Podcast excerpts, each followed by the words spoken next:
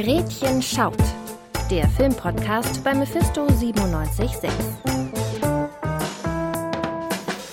Herzlich willkommen zur ersten Folge in der Gretchen schaut Doc Sonderausgabe.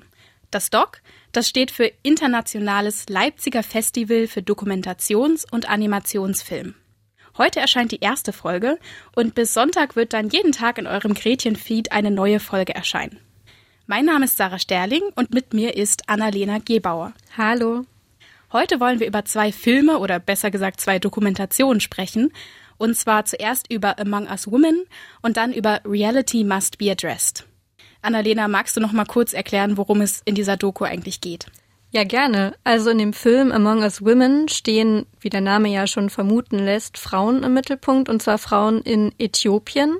Im Mittelpunkt stehen dabei Hulu, eine dieser äthiopischen Frauen und eine traditionelle Hebamme und deren Sichten auf Geburten werden so ein bisschen beleuchtet, weil in Äthiopien ganz viele Frauen sich dagegen entscheiden, zum Gebären sich in die Hände von Professionals in einem Health Center zu begeben, sondern stattdessen lieber zu eben solchen traditionellen Heilerinnen gehen und die Geburten im Kreise der Familie zu Hause durchführen lassen wollen, obwohl bei eben solchen Hausgeburten die Risiken für die Mutter und auch für das Kind extrem hoch sind.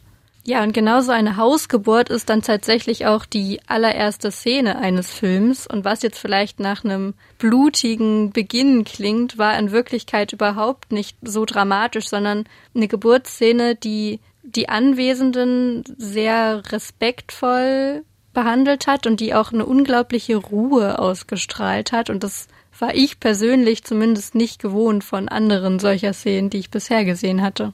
Das ging mir genauso. Also es war eine unfassbar ruhige Atmosphäre, sehr, sehr schöne Bilder und es war halt intim, aber es war trotzdem nicht zu nah dran an den Menschen.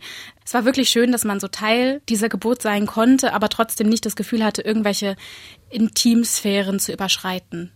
Ja, genau. Und diese, diese Ruhe und diese Atmosphäre dieser Geburtsszene war für mich auch ganz stark im Kontrast mit den direkt daran anschließenden Szenen zu Anfang, in denen dann erstmal dieses Problem beleuchtet wird, dass sich die meisten Frauen dann eben nicht in die Hände dieser Health Center begeben, obwohl es so viele stichhaltige Argumente dafür gibt auf einer rationalen Ebene.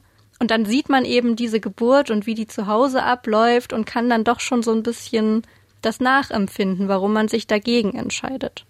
Ja, dieses Healthcare Center, das ist halt auch einfach durch so eine Anonymität und irgendwie durch so was sehr Klinisches irgendwie gezeichnet. Und äh, damit verbunden sind aber auch viele Probleme, wie zum Beispiel der Krankenwagen, der halt in diese ganz entlegenen Dörfer gar nicht richtig hinfahren kann, beziehungsweise die Frauen dann teilweise, wenn sie sich auf den Weg machen zum Healthcare Center, dann es gar nicht mehr schaffen und irgendwie auf der Straße gebären müssen, was natürlich jetzt nicht so attraktiv ist. Und äh, deswegen ist das halt in diesem Dorf wirklich eher eine sehr unbeliebtere Option, die man irgendwie als Zuschauer oder Zuschauerin sehr, sehr gut nachvollziehen kann. Genau, und bei dieser traditionellen Heilerin, der sich die Protagonistin Hulu ja dann anvertraut, ist es sozusagen eine Rundumbetreuung. Also das ist eine viel tiefere Verbindung, die diese beiden Frauen miteinander haben. Die Heilerin ist fast schon Teil der Familie und auch nach der Geburt geht deren Betreuung irgendwie darüber hinaus. Und das sieht man auch im Film, weil ungefähr in der Mitte des Films gebärt dann die begleitete Frau Hulu tatsächlich und hält auch danach noch die Connection zu dieser Heilerin aufrecht und wendet sich mit sonstigen Problemen in ihrem Leben an sie. Genau, und eben in dieser Mitte des Films, wo Hulu ihr Kind dann letztendlich gebärt, entsteht dann auch so ein gewisser Bruch. Und da geht's dann so ein bisschen weg von der Schwangerschaft logischerweise und äh, von der Hebamme mehr hin zu dem alltäglichen Leben der Frauen und auch der Frauen mit ihren Kindern. Man sieht sie zum Beispiel irgendwie, wie sie Wasser holen für die Feldarbeit und währenddessen auch immer noch irgendwie die Kinder mit dabei sind. Und äh, da wendet es sich eher so diesem Leben mit Kindern zu.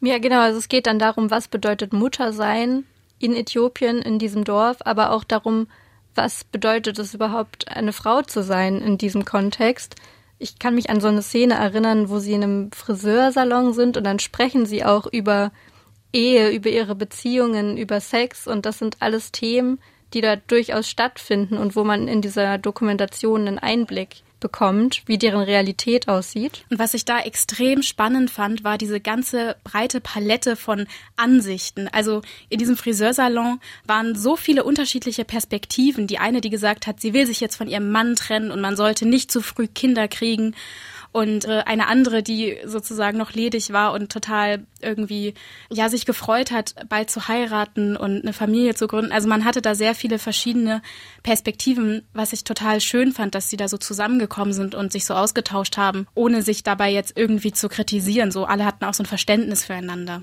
Total und es waren vor allem auch alles Frauenperspektiven. Also egal ob im zweiten Teil, wo dann eben solche Themen angesprochen wurden, oder auch im ersten Teil des Films, wo eben diese Geburt so im Mittelpunkt steht, es fällt auf, dass kaum Männer in diesem Film zu sehen sind, geschweige denn irgendwelche tragende Rollen haben.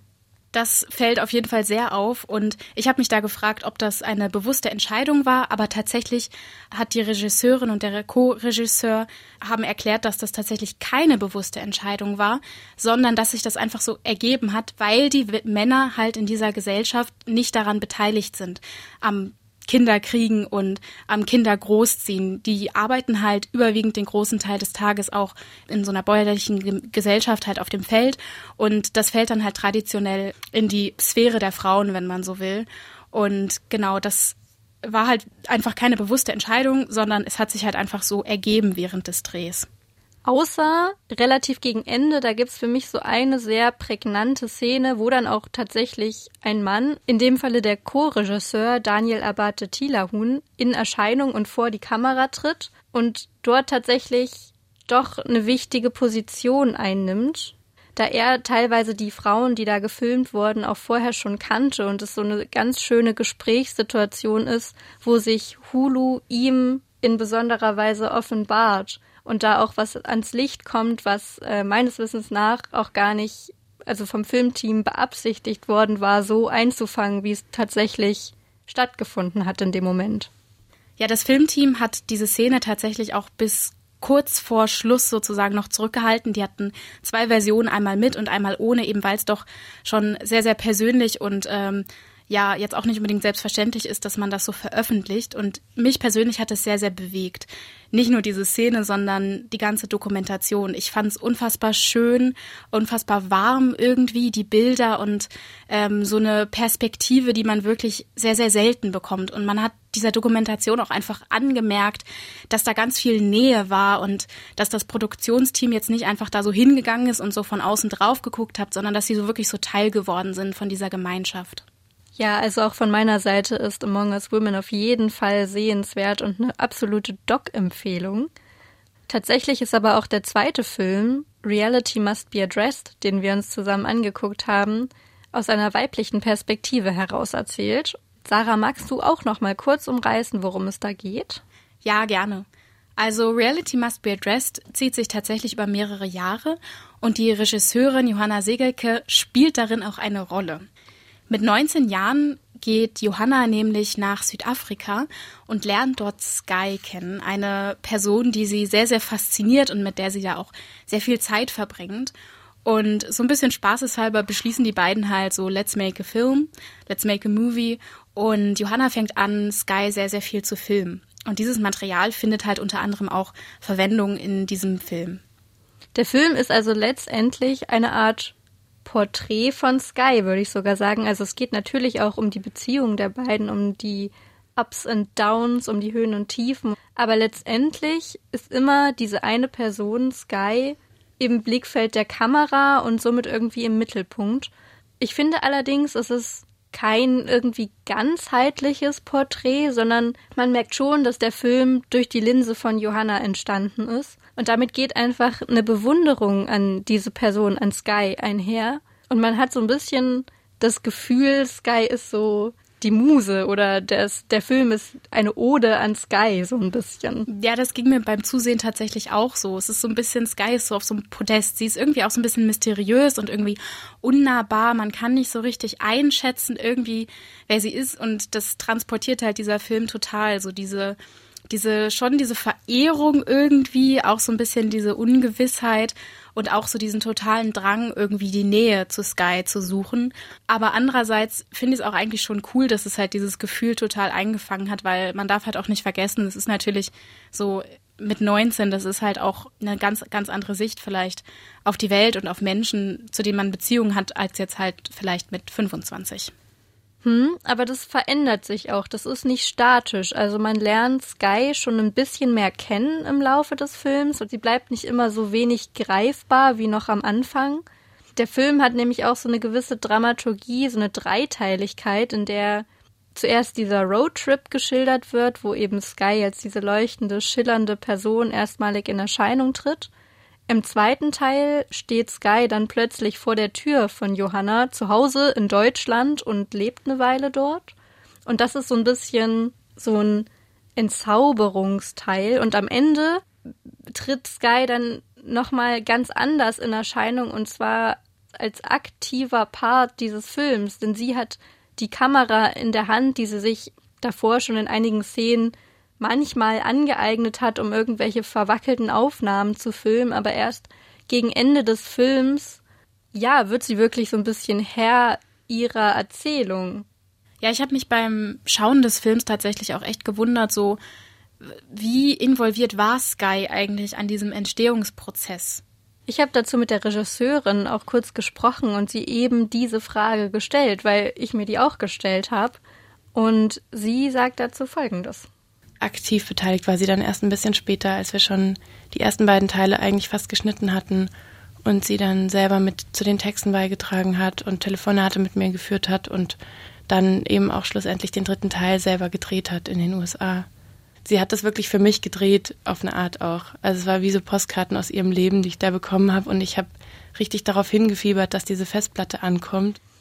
Das ist wirklich ein sehr, sehr spannender Entstehungsprozess, auch sehr ungewöhnlich, aber vor allem auch sehr, sehr persönlich, wie ich finde.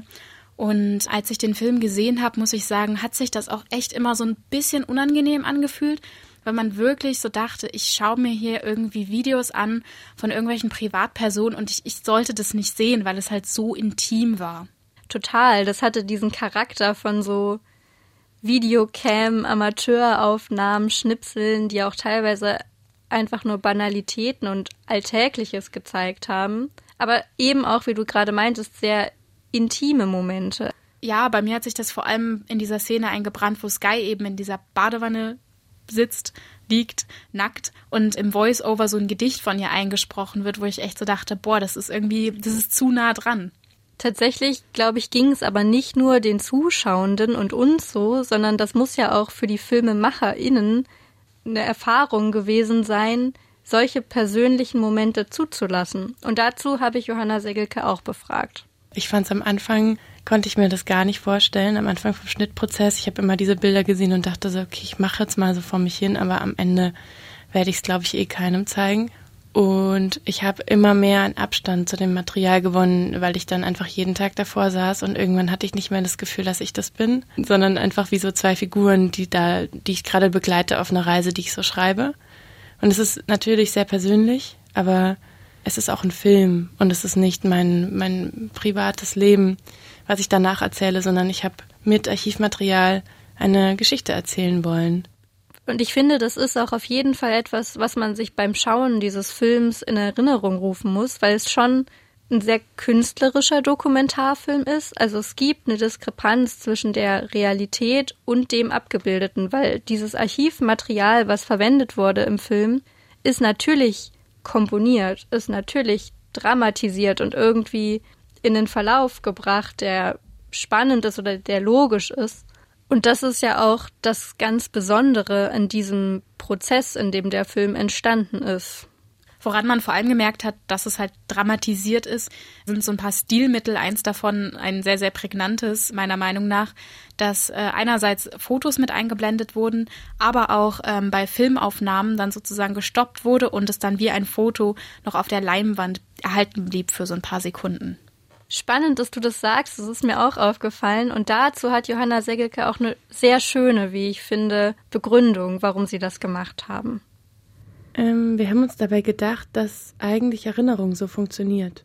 dass man eigentlich immer wie so sich eigentlich an den Moment oft nur erinnert und es ist fast wie ein Foto eigentlich, was so anhält und dazwischen ist alles verschwommen und und fließt ineinander und und dazwischen gab es Momente, wo ich so dachte, ja, daran habe ich eine ganz starke Erinnerung und das sind meistens so eigentlich Bilder, die so kurz einrasten irgendwie und und sich auch so in einen einbrennen und dann auch bleiben im Gegensatz zu dem ganzen Rest, der glaube ich mit der Zeit eben verfliegt, ja. Reality Must Be Addressed ist ein Dokumentarfilm, der durch das Erinnern entstanden ist und in der Retrospektive ein ganz besonderes Lebensgefühl auf die Leinwand bringt. Mir persönlich hat der Film sehr gut gefallen und auch wenn er ganz anders ist als andere Dokumentarfilme, wie zum Beispiel Among Us Women, den wir zuerst besprochen haben, eben durch seinen künstlerischeren Stil, ist er deswegen nicht weniger sehenswert. Wenn ihr jetzt Lust bekommen habt auf Among Us Women oder auch auf Reality Must Be Addressed, dann habt ihr die nächsten Tage noch die Chance, diese im Rahmen des Doc-Festivals entweder im Kino oder im Stream zu sehen. Wir von Mephisto 97.6 besprechen bis Sonntag noch weitere Filme im Gretchen schaut Doc Spezial.